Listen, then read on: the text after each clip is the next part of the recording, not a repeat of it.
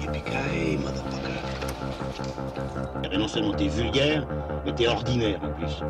Dick Laurent is dead. Bonjour, bonsoir à toutes et à tous, chères auditrices et chers auditeurs, et bienvenue dans Transmission, la table ronde cinéphile qui fait le grand écart entre cinéma d'auteur et pop culture. C'est le 53e numéro aujourd'hui, et je suis encore une fois bien entouré avec monsieur Lucien Alflantz. Bonsoir Lucien, comment vas-tu? Salut les gars. Et aussi monsieur Manuel As. Et toi, comment vas-tu? Très bien, salut Oli, salut Lucien.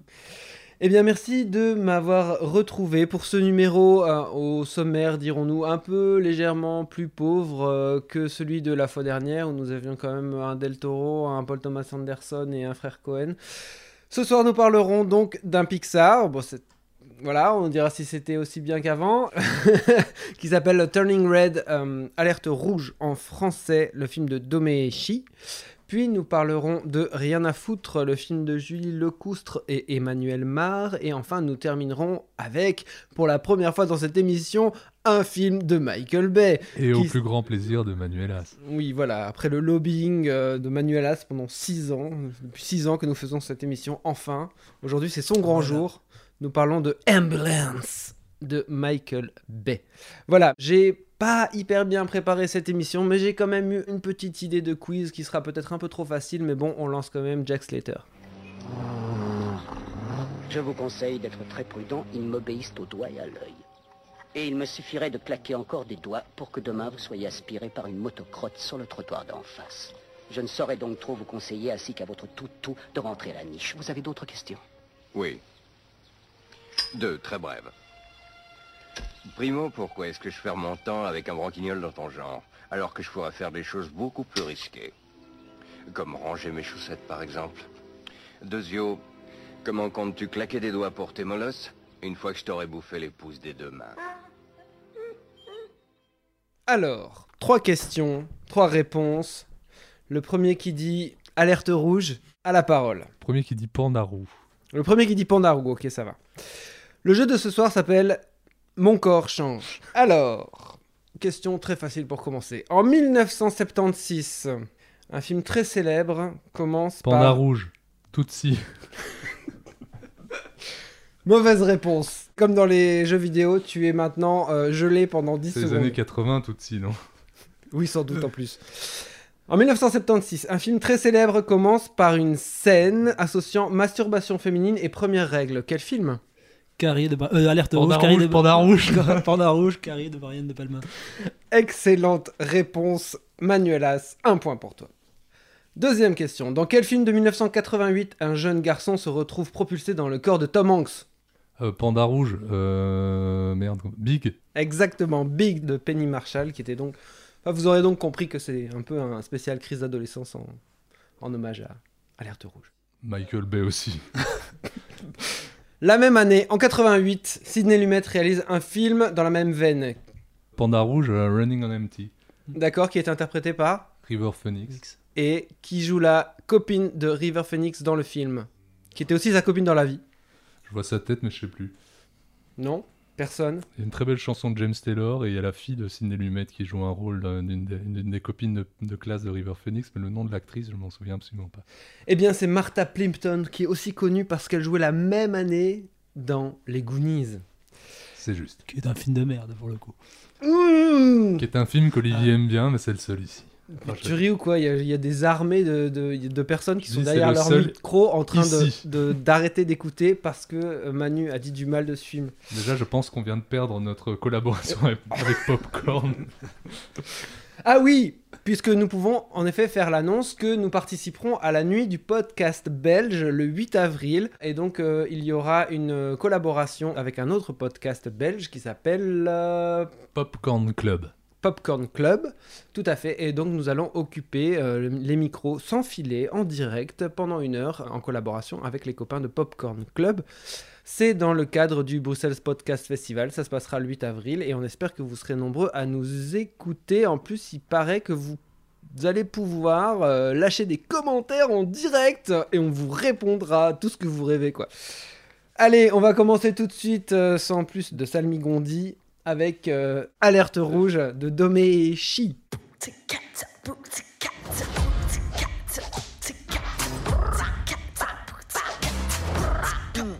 Let's go. I'm Maylin Lee. I wear what I want, say what I want, 24 7, 365. I know, it's a lot. But I don't got time to mess around. Je me fromage blanc. All about that hustle, am I right? Poor town. This is gonna be the best year ever. And nothing's gonna get in my way. Uh,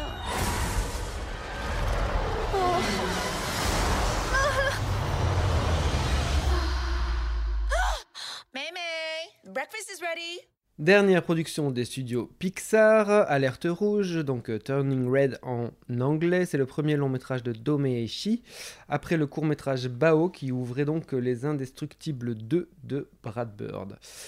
Après Saul et Lucas, c'est donc le troisième Pixar de suite à sortir directement et en exclusivité sur la plateforme Disney ⁇ ce qui a priori ne devrait pas être le cas pour Lightyear, le spin-off de Buzz l'éclair à venir dans quelques mois. Alors, Turning Red, ça, raconte quoi? C'est l'histoire de May, c'est une jeune fille de 13 ans, du genre un peu très sûre d'elle, un peu euh, trop parfaite comme ça, et qui surtout ferait tout, tout, tout pour plaire à sa maman.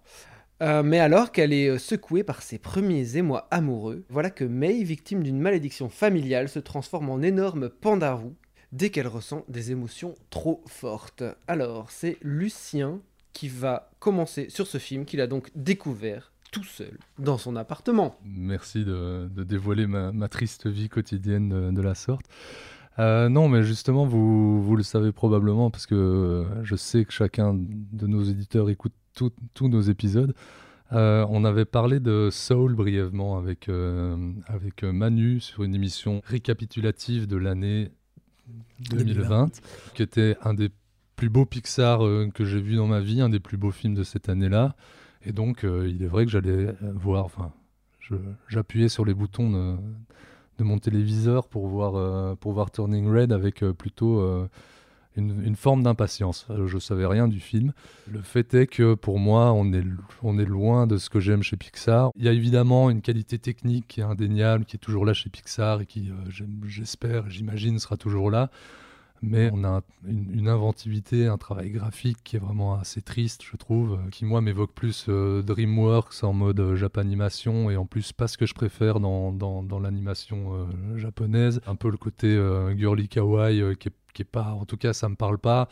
Donc oui, moi je, suis très vite passé à côté du film de par sa proposition plastique hein, dans un premier temps au-delà de ça, je pense qu'en effet, le, le, le film ne s'adresse pas à moi euh, sur, sur, sur ce qu'il a à raconter, mais, mais pourquoi pas Je veux dire, je peux être très intéressé par ce qu'il a à me raconter en tant que tel. C'est triste de parler comme ça quand on parle de film, mais euh, vu, vu la manière dont, dont Disney traite euh, ce genre de sortie, euh, je pense qu'ils nous en voudront pas. C'est pas le genre d'objet qui nous est destiné, en tout cas qui m'est destiné, il me semble. Euh, après, c'est toujours triste quand même de, de découvrir un, un, Pixar et de voir la politique Disney euh, qui, qui, les relègue en, directement en VOD, alors que c'est des films qui sont masterisés pour de l'IMAX, euh, qui ont un boulot de, de stéréoscopie, donc qui, qui, est pensé pour la 3D. Donc effectivement, on le voit à plat sur, dans des conditions qui sont pas celles du grand écran. Donc forcément, ça, ça joue sur la perception qu'on a du film. Après, je te rejoins, Lucien. Moi, c'est un film où en fait, je le gros souci, en fait, le souci majeur du film, au-delà d'un univers auquel j'accroche pas forcément esthétiquement, euh, on a de personnages assez irritants, euh, je trouve, dans, leur, dans, la, tous, dans la manière dont tous. ils sont caractérisés.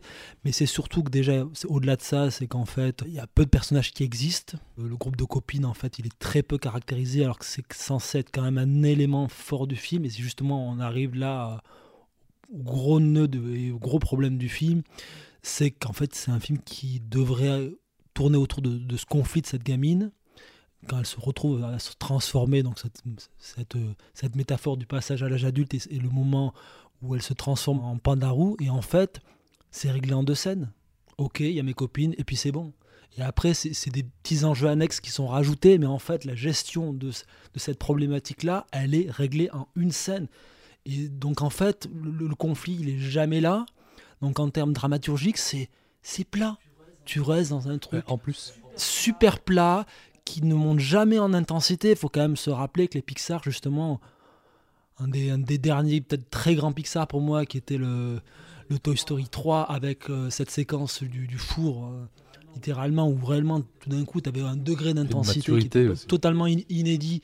Là, pour le coup, tu avais l'impression qu'on qu'on nivelle tout par le bas, quoi, en fait, au niveau de, de l'intensité des émotions, du travail sur les personnages, sur la narration. Voilà, je trouve que c'est vraiment un, peu un, coup à côté ce bah, film. Je, juste avant de passer la parole à, Oli, je suis très d'accord avec tout ce que tu dis, mais il y a un truc qui est en plus particulier là-dedans, c'est que le, je veux dire, le, le, plus gros enjeu du film, en effet, c'est peut-être de, de euh, comment gérer cette transformation physique, qui est réglée en effet en, en, en une scène, une scène, et demie. Hein.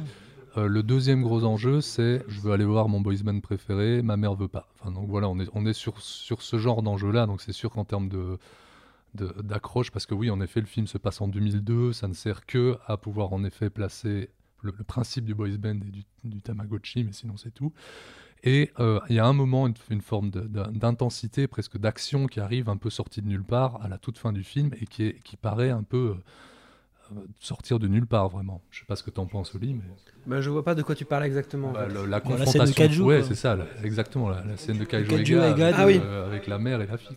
Oui, bah en effet, moi je, je pense, je pense que euh, vous en avez assez bien parlé, notamment cette confrontation, ça tombe à plat parce que les enjeux dramatiques, on était vraiment sur euh, quelque chose qui est tout à fait plat pendant tout, enfin de nouveau, voilà, tout à fait plat pendant tout le film, et que tous les conflits sont réglés super vite, les personnages n'existent pas trop. Enfin, ils ont un peu du mal, en effet, à faire, euh, faire exister cette gamine, à nous faire euh, adhérer à ces conflits intérieurs. Pourtant, dans les dix premières minutes, moi, j'étais plutôt euh, agréablement surpris de voir un, film s'attaquer de manière aussi frontale bah, aux premières règles, un film Disney, Disney Pixar aux premières règles, aux premiers émois amoureux, d'une manière qui est relativement inédite. Un film d'animation en général. Ouais, voilà. Donc euh, j'étais plutôt content de ça. Et puis c'est vrai que après dans le traitement, je, suis plutôt extrêmement déçu.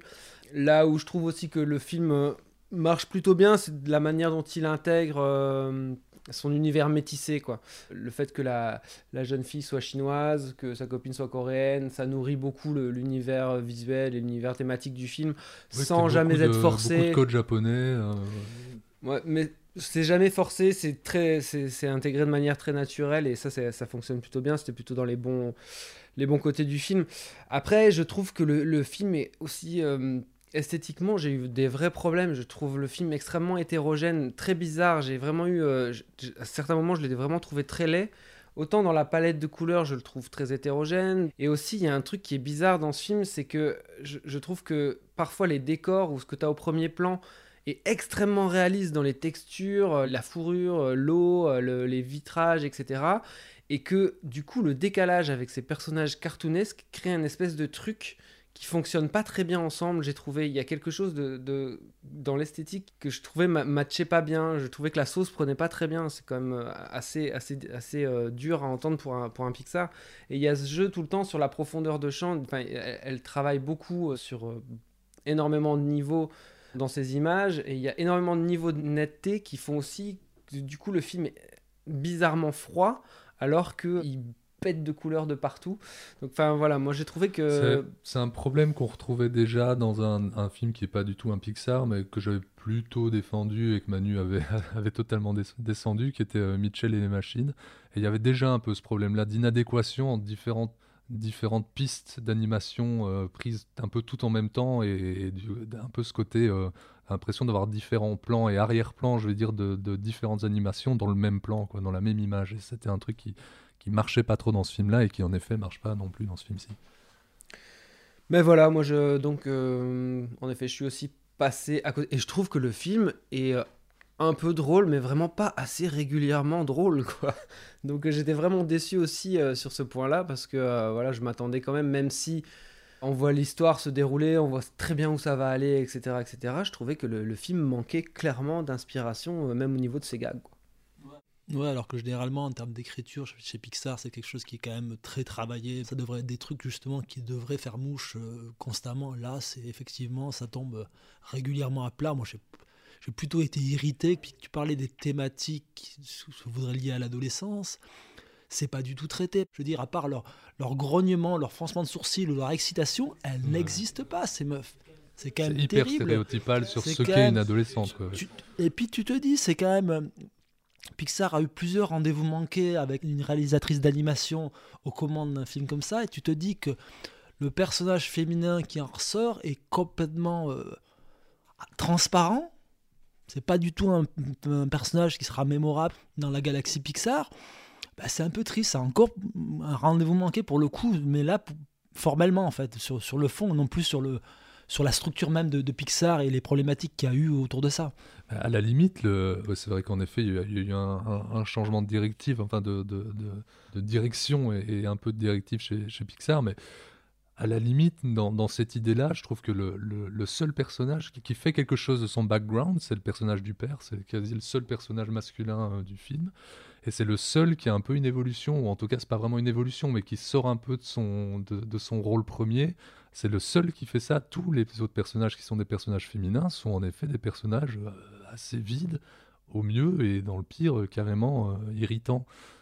Euh, si ce n'est qu'on peut aller chercher en effet au-delà euh, de toutes ces femmes de la famille euh, de l'héroïne qui ont ce, pendentif ou ce bijou à chaque fois qui les, qui restreint, qui serait un peu comme un, un leg familial ou quelque chose comme ça qui les, qui les empêche d'être absolument ce qu'elles sont, mais ça reste très rapidement brossé, ça raconte ça va pas très loin. Ben, même, même ce passage-là, justement, où il racontait la, la, la, légende, entre guillemets, tout, tout, tout l'héritage de cette famille-là, où on utilise des, codes picturaux euh, liés à la peinture asiatique, c'est c'est assez peu inventif. Je trouve c'est pas du tout une séquence. Tu vois, tu te dis où à un moment ça va, ça va partir dans une, soit une certaine abstraction. Ou non, ça reste très illustratif en fait, très plan-plan.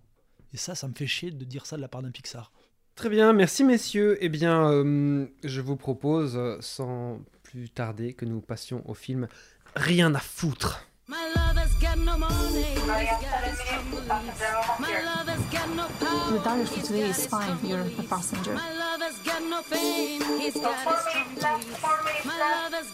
Dans la même journée, je peux voir et la neige et le soleil. J'ai de la chance quand même.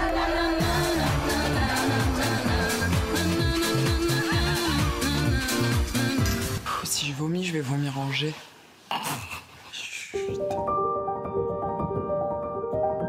Le métier, c'est ce que tu fais. Tu apportes des, des cafés. Non, papa, tu fais précisément pas comprendre en fait. Enfin, si je servais des cafés, je travaillerais au Starbucks, tu vois ce que je veux dire.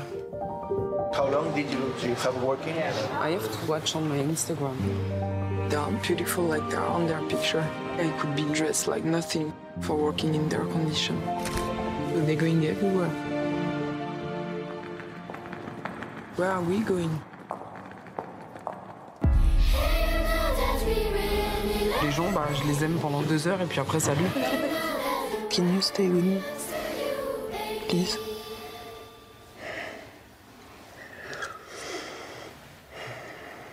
Just five minutes.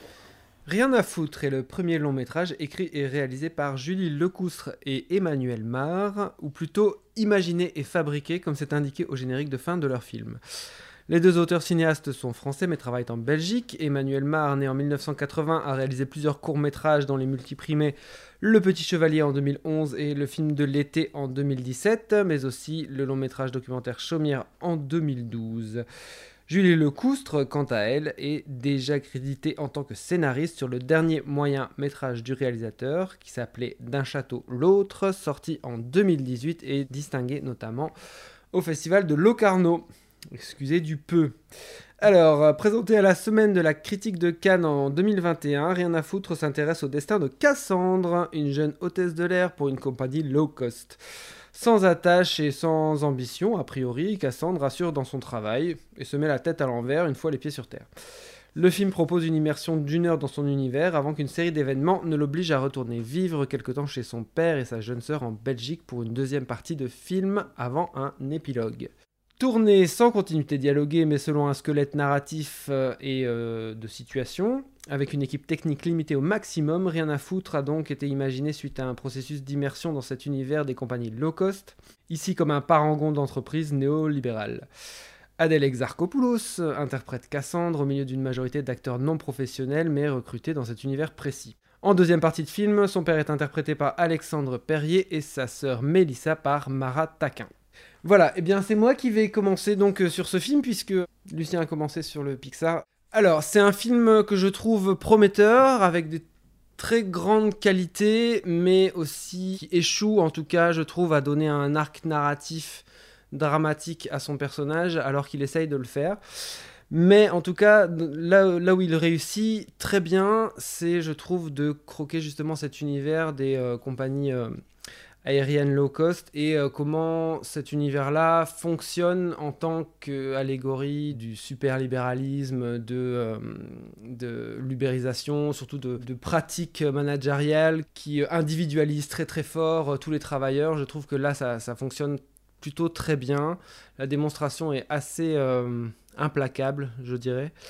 C'est aussi euh, là où il réussit pas mal, c'est que euh, il y a une espèce, ça fait un peu chanson d'Alain Souchon quand je veux dire ça, mais d'ultra moderne solitude comme ça quelque chose de une espèce d'épicurisme un peu désespéré je trouve qu'il transpire un peu de du personnage de Cassandre au début. Ça, ça fonctionne plutôt très bien, je trouve. Malheureusement, là où le film pêche un peu, c'est que il s'étire, il s'étire, il s'étire, il répète beaucoup les mêmes situations. Il y a quelque chose qui fonctionne en fait de cet empilement, je trouve, de situations. Il y a quelque chose qui naît de ça, mais il n'y a pas encore l'équilibre est quand même euh, pas encore atteint. Je trouve qu'il y a quand même pas mal de moments où euh, on s'ennuie un peu. Et puis cette deuxième partie, euh, bon, avant de passer la, parole à, mes collègues, hein, il y a beaucoup de choses à dire sur ce film. Je trouve que c'est un film assez intéressant. Enfin, je trouve aussi que Adèle Exarchopoulos est vraiment très bien parce que elle, elle a vraiment ce côté, comme je disais en intro, où elle sait tout à fait faire le job. On croit tout à fait euh, à elle en, jeune femme moderne. Et en même temps, elle a ce côté un peu euh, parfois, ouais, voilà, perdu, des espèces de bouffées d'humanisme qu'elle regarde un peu s'échapper comme elle regarde euh, les nuages passer euh, à travers le hublot de son avion. Son personnage a pu me, faire penser à, au personnage de Kirsten Stewart dans euh, Personal Shopper d'Asayas. Parce que il y a ce côté où Asayas aussi filmait vachement son personnage en déplacement tout le temps. Et ici, Adèle Exarchopoulos, on dirait qu'elle est tout le temps en, déplacement, elle essaie de remplir sa vie en bougeant tout le temps et en essayant toujours de passer d'un point à un autre. Et on dirait que dès qu'elle est posée, elle se fait chier. Il y a quelque chose aussi de, fort dans le film à propos du faux, euh, voilà, tout, tout, ce qui est euh, une espèce de, mensonge qui est véhiculé par les nouvelles technologies, une espèce de mensonge dans lequel on se complaît alors qu'on n'est pas du tout dupe.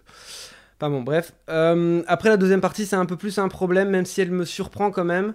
Je trouve qu'elle s'éternise de nouveau, là c'est beaucoup trop long, mais on est quand même un peu surpris euh, par, euh, par certaines choses qui se déroulent dans le récit à ce moment-là.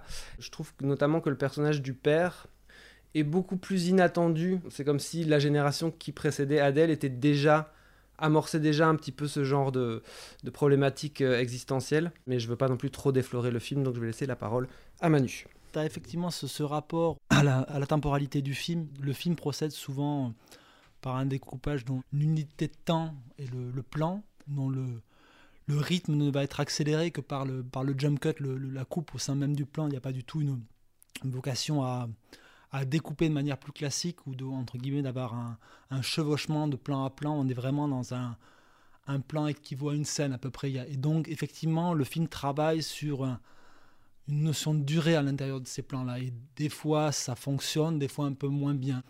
Il y a notamment cette scène, euh, cette scène au tout début euh, de fin de soirée alcoolisée, où d'un coup on introduit en fait cette donnée sur, le, sur la mer. On sent que la scène s'étire pour apporter cet élément-là au milieu d'autres.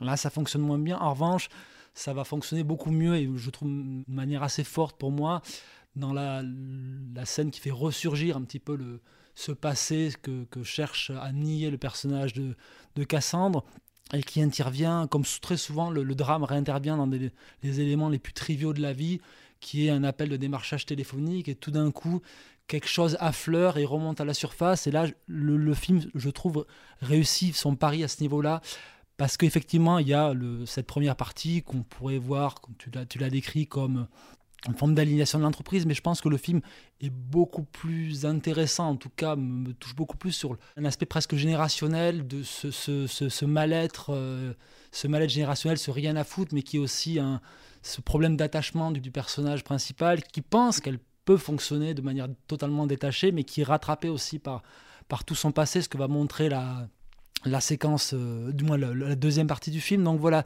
moi le film m'a beaucoup séduit justement dans sa manière de travailler sa dramaturgie au sein d'éléments euh, du quotidien. Je trouve, tu parlais des nouvelles technologies en, référence au film de, d'Assayas. Je trouve le film est assez intelligent, notamment dans, son utilisation. Il y a une, une, scène de conversation, la première scène de conversation avec sa sœur.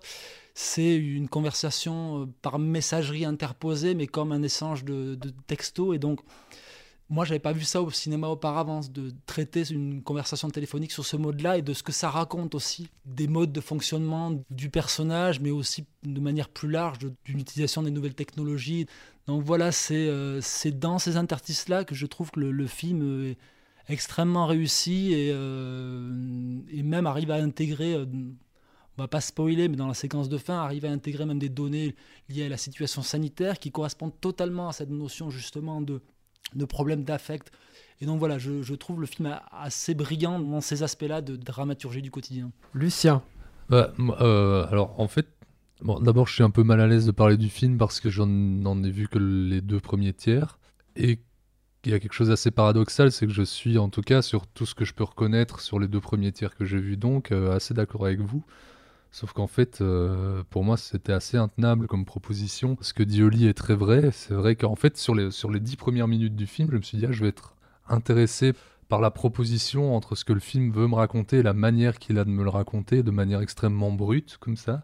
Et sur les dix, dix premières minutes, je l'étais vraiment. Sur les dix suivantes, peut-être aussi. Et puis, en fait, à un moment, j'avais l'impression de voir en boucle la même scène. Faut quand même dire, je sais pas parce que vous en pensez, mais j'ai quand même rarement vu de film aussi laid, plastiquement. Enfin, vraiment, c'est d'une laideur abyssale. Alors, c'est pas le propos du film, d'accord, mais c'est quand même vraiment à certains moments difficile à regarder. Et à un moment, je trouve que, en fait, j'avais compris en 10 minutes ce que j'ai vu sur une heure de film. Vraiment, j'ai compris exactement où il veut en venir, presque même dans la première scène, dans les deux premières minutes l'échange entre différentes hôtesses et leur euh, manager, ou je ne sais pas exactement euh, de, qui il s'agit dans, l'organigramme de cette compagnie aérienne. mais, ça, euh, ça c'est uniquement le rapport au, social. C'est pas le rapport à l'intime, mais le, le film se développe beaucoup plus sur, sur cet aspect-là. Mais il le fait très rapidement aussi.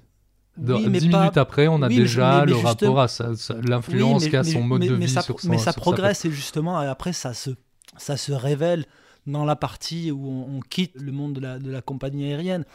Donc, après, après, moi, ça, ça évidemment, je peux pas, je peux pas en parler. C'est vrai que c'est délicat d'en parler sans avoir vu la suite et sans avoir vu le tableau d'ensemble.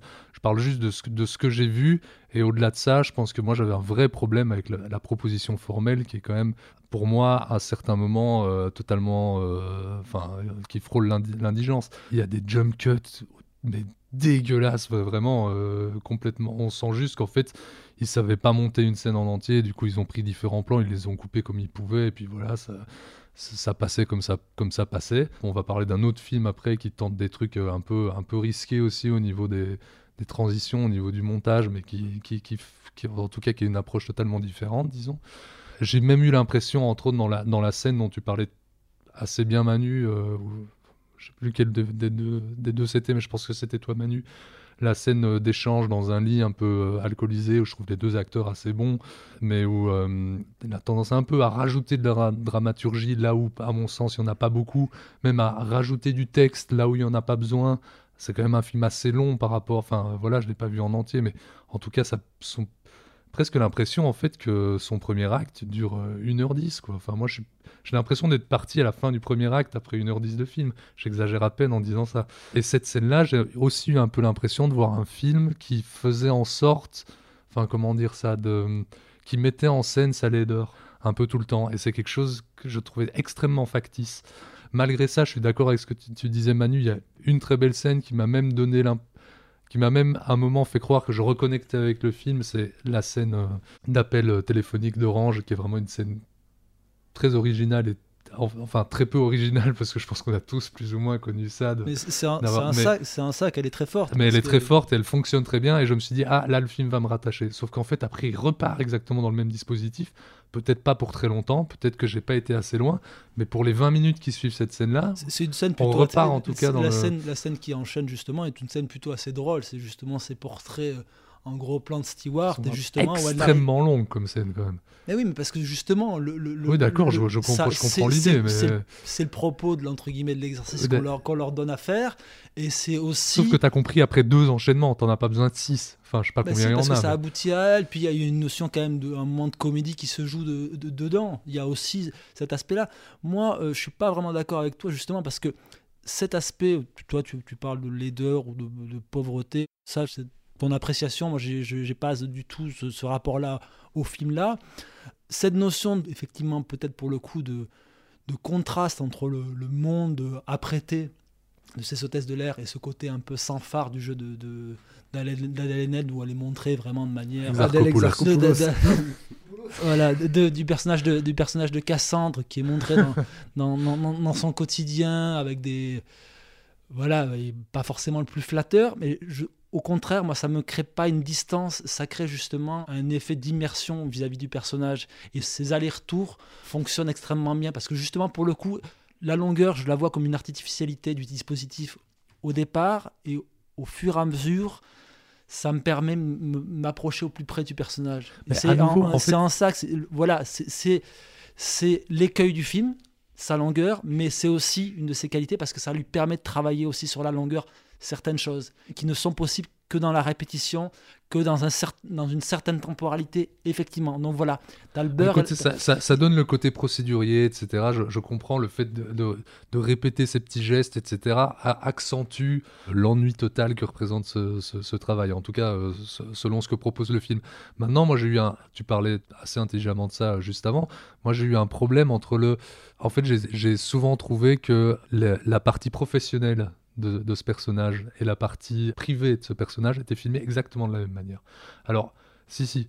Alors, pas du tout au niveau du décorum, évidemment, mais en termes de mise en scène, c'est vraiment très très proche. On est sur des, sur des plans relativement longs, à l'épaule un peu. Euh, je me suis même demandé à certains moments si c'était pas filmé à l'iPhone ou quoi. Enfin, vraiment, en tout cas, de, manière extrêmement. Euh, je reviens sur ce terme et je, l'écule un peu, mais euh, euh, brut, à un tel point qu'il y a un moment où ils essayent de faire un plan un peu euh, éthéré, où elle regarde par la fenêtre et on a un plan sur les nuages avec une musique qui se voudrait un peu, un peu planant.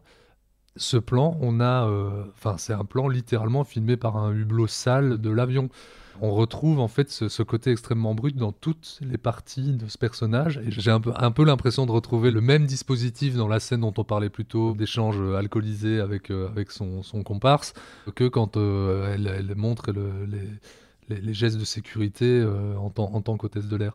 Pour moi, alors vous allez peut-être me contredire et m'expliquer pourquoi je me trompe, mais pour moi, le dispositif de mise en scène est identique et ça joue sur le fait qu'à un moment, je, je, m'ennuie à voir ça. J'ai pas de contraste, j'ai pas tout est filmé de la même manière. Et pour moi, donc, je vois ça ah, comme, un, comme, un, manque de savoir-faire. Le, contraste, il, se, il, se, lit dans le relâchement, entre guillemets, des, des muscles du visage de, de, du personnage de Non, mais ça, elle est, elle est bien. c'est pas, pas, ça la question. Elle, porte euh. le film et elle, justement, elle est le, pour moi le choix idéal de Cass parce que justement, elle elle joue un peu sans filet à ce niveau-là. Elle accepte d'avoir pas forcément une image très flatteuse. Il y, a, un côté effectivement brut du personnage, mais je trouve, moi, qui participe de l'immersion du film. Et en plus, je trouve que.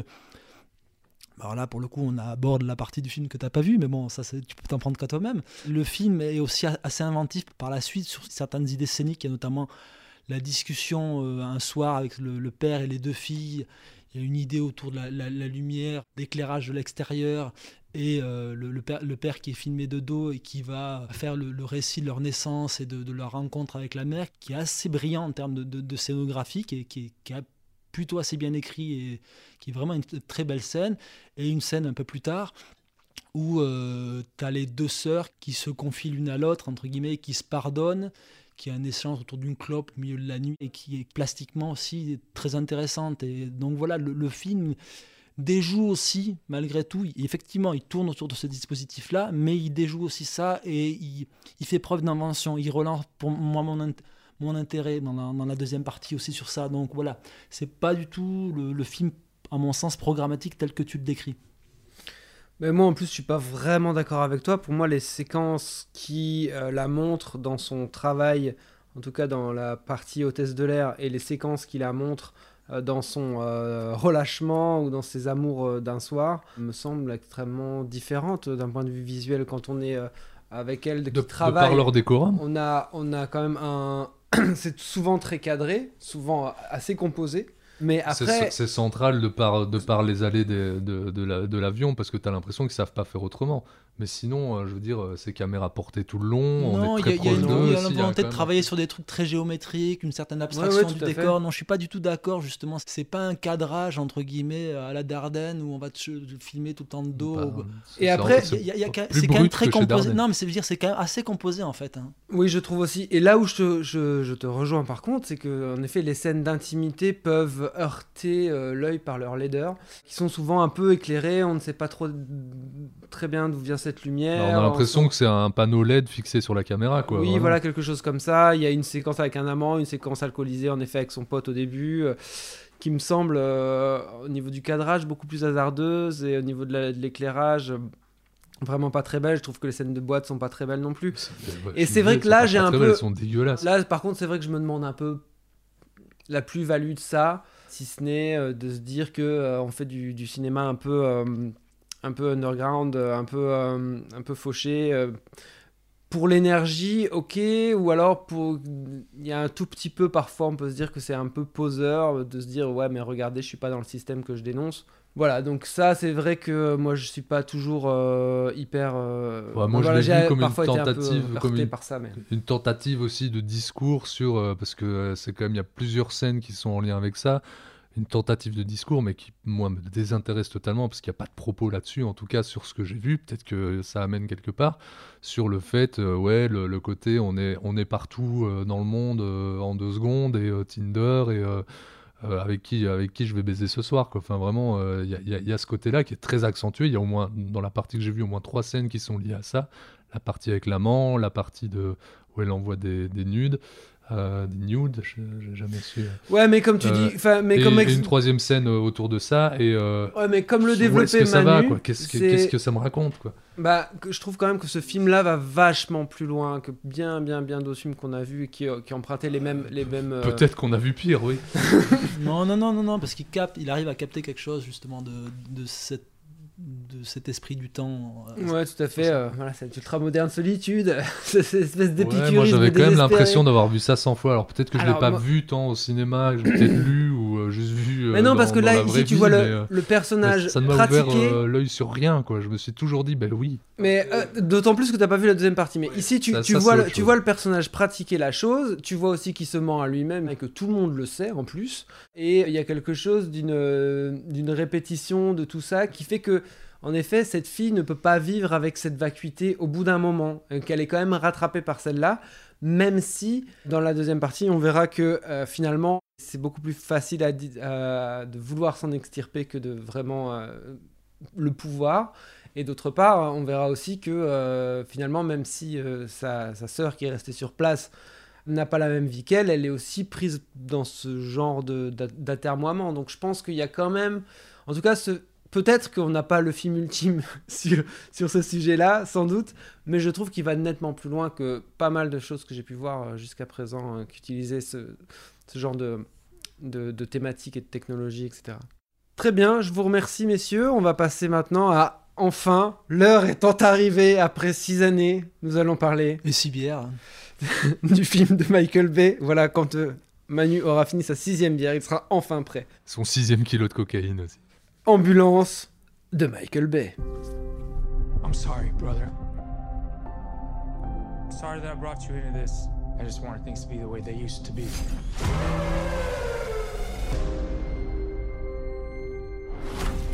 That's my brother, Will. I could use some help. My wife needs this surgery. This is real life. How's that right? You put your life down on the line for this country? You leave your family, your home? How much do you need? 231. How about more? 32 million. I need an extra man. I came to you for a loan. Look, have I ever gotten you anything that I couldn't get you out of? It's time for you to do something for your family.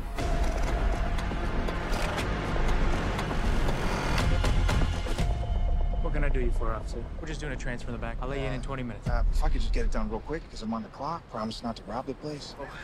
Seriously, because that would be bad for my job. I promise. All right, okay. All right, all right, Okay, come all on. right. okay. Let's go, D. You are all gonna have the greatest story to tell at dinner tonight. Get out! Don't shoot a cop!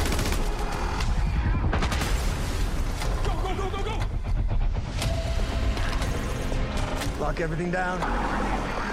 Nothing gets out. We're not the bad guys.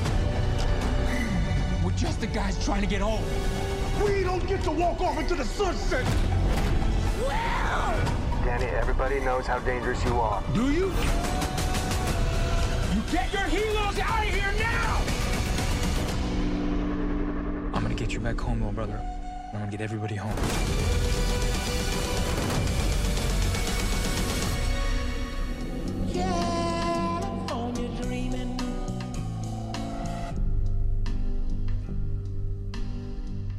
Après Six Underground en 2019 avec euh, Mélanie Laurent, voici donc euh, Michael Bay qui revient avec ce nouveau film Ambulance. Euh, donc Michael Bay, le réalisateur américain, né en 65, euh, auto-proclamé fils, de- fils caché de John Schlesinger. Et de, Ah, Frankenheimer. Frankenheimer. Frankenheimer. ah, Renvoie tes fiches, renvoie tes fiches, mec. Mais je l'improvise parce que j'ai vu le film cet après-midi. Je n'ai pas pu, euh, je n'ai pas pu bien préparer. Donc, autoproclamé fils de John Frankenheimer. Euh, auteur de Bad Boys en 95, de The Rock, non The Rock en 96. Et puis, euh, bien sûr, maître de la pyrotechnie et du mauvais goût, qui a longtemps fonctionné en tandem avec Jerry Bruckheimer. Alors, Ambulance est le remake d'un film danois, Ambulansen, de Loritz Munch Petrussen, sorti en 2005. Merci mes fiches et merci mon écriture de cochon. Un film dont je n'avais absolument jamais entendu parler. Pareil. Alors, Ambulance raconte l'histoire de Will qui a besoin d'argent et qui demande de l'aide à son frère, Danny, pour qu'il lui vienne en aide.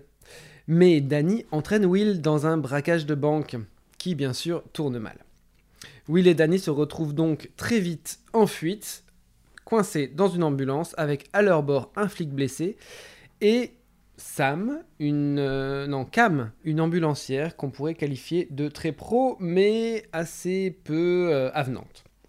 Alors, Will est incarné par Yahya Abdul Matin II, qu'on a vu dans Us de Jordan Peele ou dans Matrix 4 euh, Resurrections de euh, Lana Wachowski. Danny est interprété par euh, Jake Gyllenhaal, donc euh, l'acteur américain fort connu, héros de Prince of Persia. Et sosie officiel de notre Olivier Greenard national. Oui, oui, voilà, c'est bien, ça va nous faire plein de commentaires féminins, c'est très chouette. Et donc, Cam est interprétée par Eiza Gonzalez, qu'on a vu, elle, dans Baby Driver. Donc, euh, Manu, qu'as-tu pensé de Ambulance, euh, Ambulancen Non, Ambulance, le film de Michael Bay? Mbu. Mais, mais- mais que du bien ici. hein. C'est euh, non déjà c'est un c'est un pur plaisir de, de cinéma. Pour le coup, ça fait plaisir de voir Michael Bay euh, quitter le, le régime de la VOD et surtout d'arrêter de tourner avec Ryan Reynolds. Mais voilà, c'est un film qui est pour moi à la croisée des peut-être des deux meilleurs films de, de Michael Bay, à savoir Bad Boy 2 et Pen and Gain. Et euh, même si c'est un film qui est un peu plus en mode mineur à mon sens, parce qu'il y a peut-être un, un problème un petit peu de tonalité dans, dans le film, entre la veine un peu Lonely Tune et euh, très, très burlesque de, de Michael Bay et euh, une- des velléités un petit peu de drama qui ont tendance un peu à se parasiter au, sein du film. Mais voilà, après, une fois ces, ces petites réserves sur le, film et le fait que c'est peut-être un film où je pense à des moments il régresse un petit peu sur certaines notions de découpage ou entre guillemets, c'est peut-être peut-être pas qu'il régresse, mais en fait il, il surutilise un truc qu'il maîtrise pas forcément, qui est cette idée de caméra portée, no- notion un peu de chaos. C'était déjà une problématique des, des Bad Boys 2, mais pour le, pour le reste du film, c'est euh, c'est un film qui a, tu parlais de bon goût, de mauvais goût, mais c'est un film qui a le, bon goût d'assumer son mauvais goût. Michael Bay, il fait, il fait jamais les choses à moitié, c'est too much, c'est over the top, mais c'est euh, totalement entier. Tu sens le plaisir que, que ce mec-là a filmé tout ça. Ça se sent, ça sent parfois même peut-être un petit peu des aisselles, mais c'est c'est vraiment, il y a un plaisir à la fois de retrouver ce, qu'on a toujours aimé dans, dans le cinéma d'action, c'est aussi cet aspect quasiment expérimental. Je dire, il, il expérimente plein de trucs. Alors des fois, ça parle dans tous les sens et des fois pas forcément. Oui, voilà, c'est, peut-être des fois un peu trop hétérogène, mais notamment ce qu'il fait autour des, des, des, drones FPV, c'est quand même un truc qui est sur le marché depuis des années. T'as pas un blockbuster qui était fichu vraiment de son appareil. Et là, il tente plein de trucs avec des, des scènes à t'en décrocher la mâchoire. Il y a une, une scène, tu, tu passes dessous la carlingue d'une bagnole, tu repasses par-dessus le capot de l'autre, etc. Mais c'est juste des plans juste sidérants. Alors des fois, c'est des plans qui sont décorrélés, comme toujours chez Michael Bay, du reste de, de la, de la scénographie. Mais voilà, c'est quelque chose que tu vois plus au cinéma, en fait, de te, te dire que ce, ce cinéaste qu'on a qualifié de publicitaire de tous les, tous les anathèmes, en fait, est peut-être un des derniers encore dépositaires d'un cinéma d'action tel qu'on a pu l'apprécier. Donc voilà, le film a plein de soucis. Même si, à mon sens, je, disais que la veine humoristique, entre guillemets, et la veine dramatique se parasitaient, mais il y a pas des, y a des choses pas inintéressantes dans cette veine dramatique, notamment tout le final euh, qui est limite un peu dérangeant. Mais la, notion où ces flics sont prêts à laisser crever euh, le, personnage principal à terre, c'est pas un truc que t'attends de voir dans un blockbuster, euh, comme on pourrait le penser chez Michael Bay, tu vas mettre ton cerveau en veilleuse et tu vas juste t'en prendre plein la gueule. C'est plus compliqué que ça en fait. Donc voilà, je, après, euh, je pense qu'on va laisser la parole à Olivier qui a peut-être saigné des yeux à côté de moi pendant la, pendant la projection, puisqu'il s'est arrêté.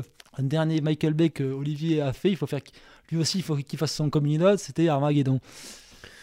Ouais, tout à encore fait. puceau à l'époque et euh, bon voilà, il faudrait sortir le Carbone 14 pour. Euh, ah, écoute, je crois que l'année de sortie coïncide avec. bon, soit. Euh, oui, en effet, j'avais pas vu de, de, de, Michael Bay depuis Armageddon, en effet. Ben ouais, c'était quand même pas hyper euh, facile. Hein. ce, qui, enfin, ce qui me frappe, moi ce qui m'a frappé, c'est cette, espèce d'éclatement euh, total des points de vue et du sens du, découpage. C'est-à-dire que tous les plans sont faits pour euh, chercher l'idée graphique au maximum, pour claquer au maximum. Donc c'est-à-dire plonger, contre-plonger, plan en mouvement, plan, plan au drone, en effet comme tu parlais. donc des espèces de faut décrire un peu ces mouvements. C'est comme si en gros on avait lancé la caméra depuis le haut d'une tour et puis que finalement on l'avait rattrapé sur un filin au dernier moment. Il y a un peu toutes sortes d'effets comme ça qui ont pu me rappeler le, les, premiers, euh, les premiers euh, Lord of the Rings. De, euh, ouais, ça a beaucoup à voir aussi avec le cinéma hongkongais tel qu'on l'a pu le, pratiquer, ce côté un petit peu, quelquefois foutraque dans, dans, dans, ses effets, mais vraiment toujours inventif, toujours à la recherche d'un dynamisme au, sein de, du, du, plan. Ouais, tout à fait. C'est vrai que j'ai pu penser aussi au, cinéma de Hong Kong. Mais c'est vrai qu'au bout d'un moment, ça, ça, ça, dévaste un peu la tête, ça dévaste un peu le cerveau, ça fait un peu mal aux yeux. Surtout parce que tu as envie d'avoir des personnages, et je trouve que là, les personnages s'incarnent quand même euh, vraiment très très peu. Euh, vraiment, il y a quelques scènes qui parviennent à les faire exister, mais euh, le personnage, par exemple, qui est campé par Jake Gyllenhaal, je le trouve insupportable. En plus, je, je, ne le comprends pas. Je ne comprends pas ses actions, je ne comprends pas ses motivations, je ne comprends pas sa manière de fonctionner. J'ai l'impression qu'il est là un peu pour entre une espèce de ressort comique hein. et euh, une espèce de ressort comique et une espèce de personnage un peu dingue. C'est un peu, en effet, euh, comme tu le disais, Manu, sur cette frontière entre, euh, entre le, le, comique et quelque chose qui se voudrait un peu plus solennel. Oui, Lucien. Juste une parenthèse là-dessus. Est-ce que le personnage de Jack Gyllenhaal, et mais même son interprétation, n'est pas parfaitement calqué sur la manière de Michael Bay de, de, de voir le cinéma? C'est-à-dire c'est vraiment un personnage qui part à tout instant.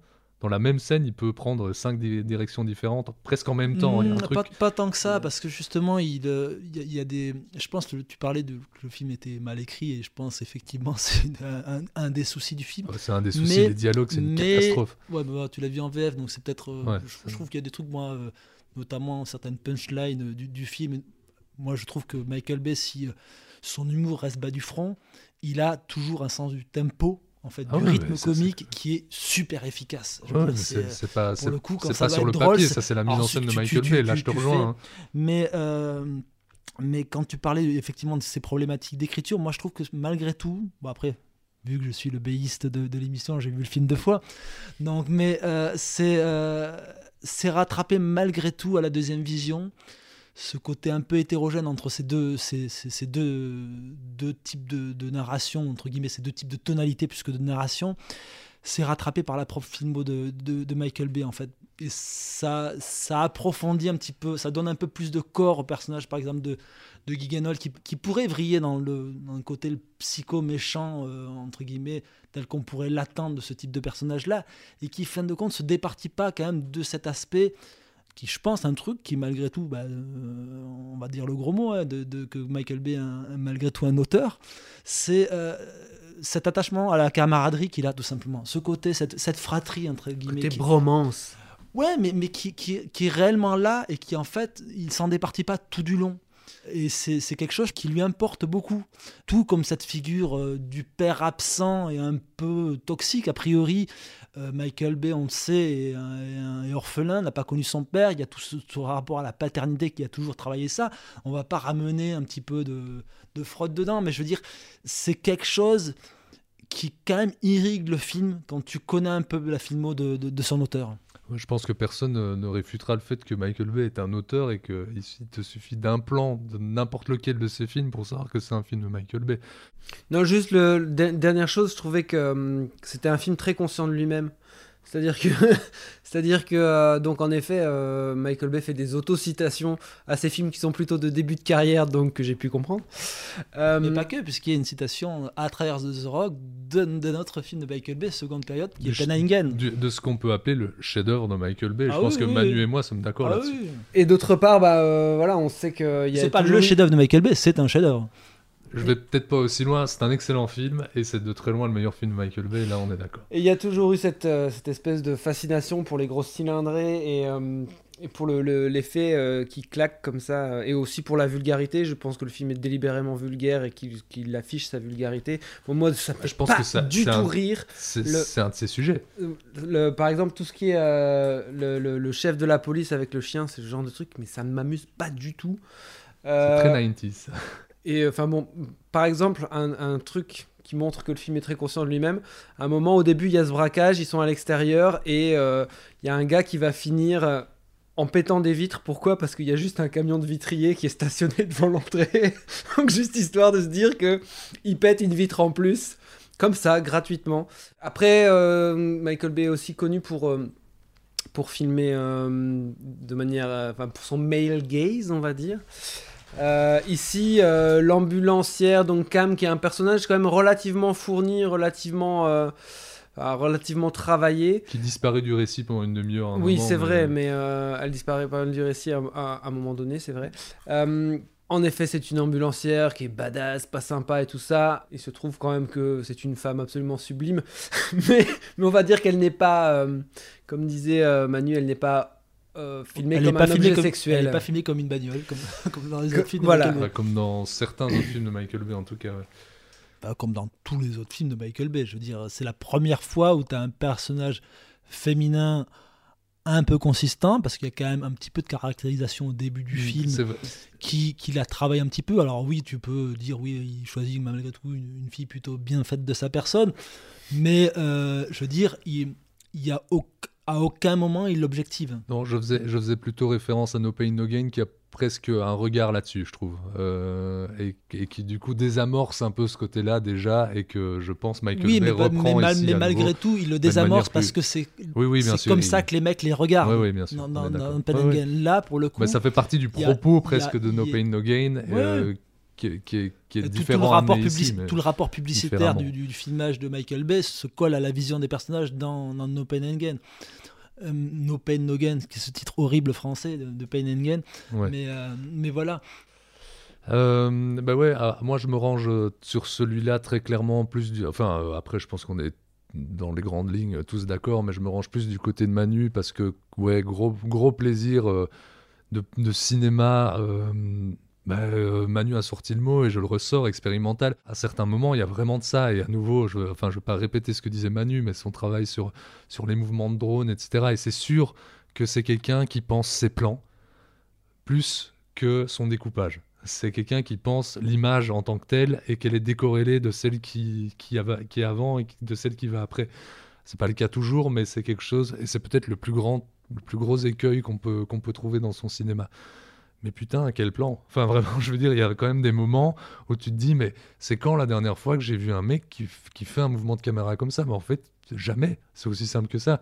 J'ai vu le film avec un, avec un copain. Euh, mais euh, Toi aussi, t'as eu ta bromance. Moi aussi, j'ai eu ma bromance. Quand le film s'est terminé, on s'est regardé. Et je dis, ouais, en fait, ce mec, c'est Picasso sous cocaïne, quoi. Enfin, vraiment, c'est. Ah, Picasso, à mon avis, était déjà sous cocaïne. Oui, probablement, mais je veux dire, c'est Picasso sous cocaïne californienne, quoi. Tu vois, je veux dire, c'est.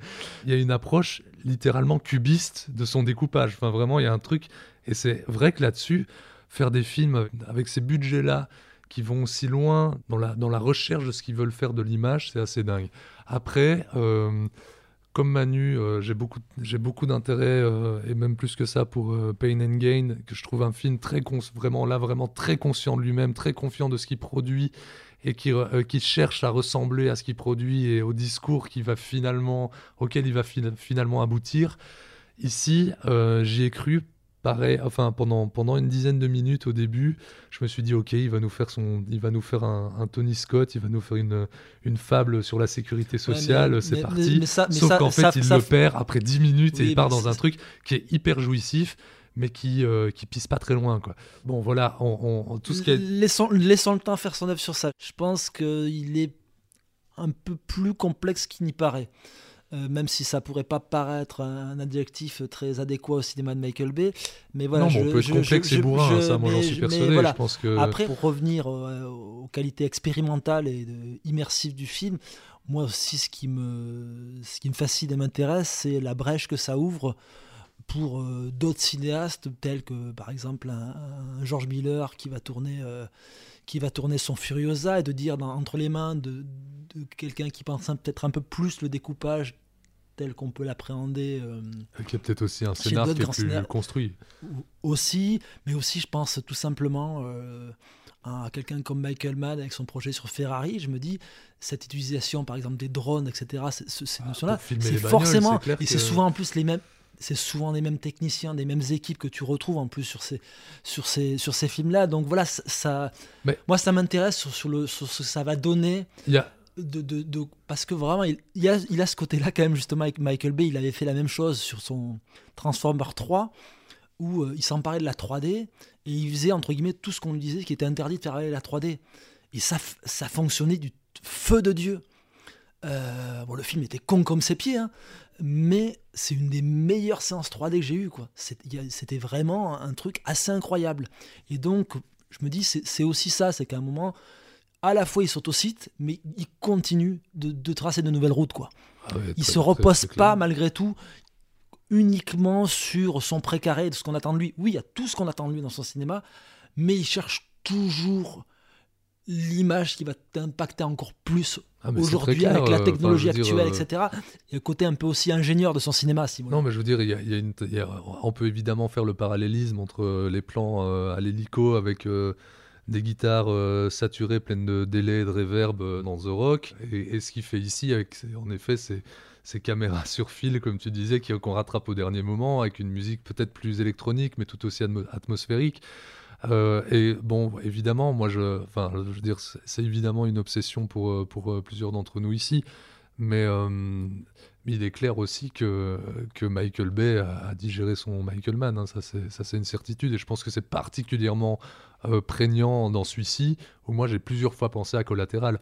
C'est con à dire, mais je pense que euh, Michael Bay met très fort l'accent là-dessus, ne serait-ce que dans la typographie euh, du titre du film à la, fin du film, mais de la ville. Et je pense que, entre autres, sur le, jeu sur les reflets, etc., je pense qu'il y a enfin, une manière de, filmer la, ville et de la filmer avec une, forme de, je vais dire, de modernité qui m'a rappelé Michael Mann à, plusieurs moments.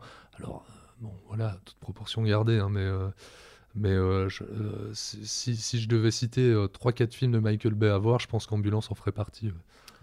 Très bien, merci messieurs. Eh bien, je vous propose de passer au conseil. Écoute, pourrieux, pour moi tu n'es qu'une merde de chien qui s'étale sur un trottoir. Et tu sais ce qu'on fait d'une merde de ce genre On peut l'enlever soigneusement avec une pelle, on peut laisser la pluie et le vent la balayer, ou bien on peut l'écraser. Alors si tu veux un conseil d'ami, choisis bien l'endroit où on chira. Et donc pour clore cette belle émission, Manuelas, qu'as-tu à nous conseiller ce soir?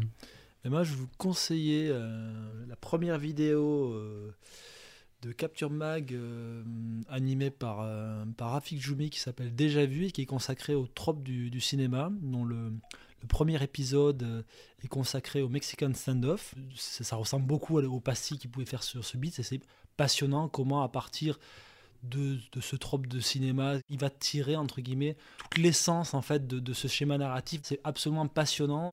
Et qu'est-ce qu'un un Mexican standoff?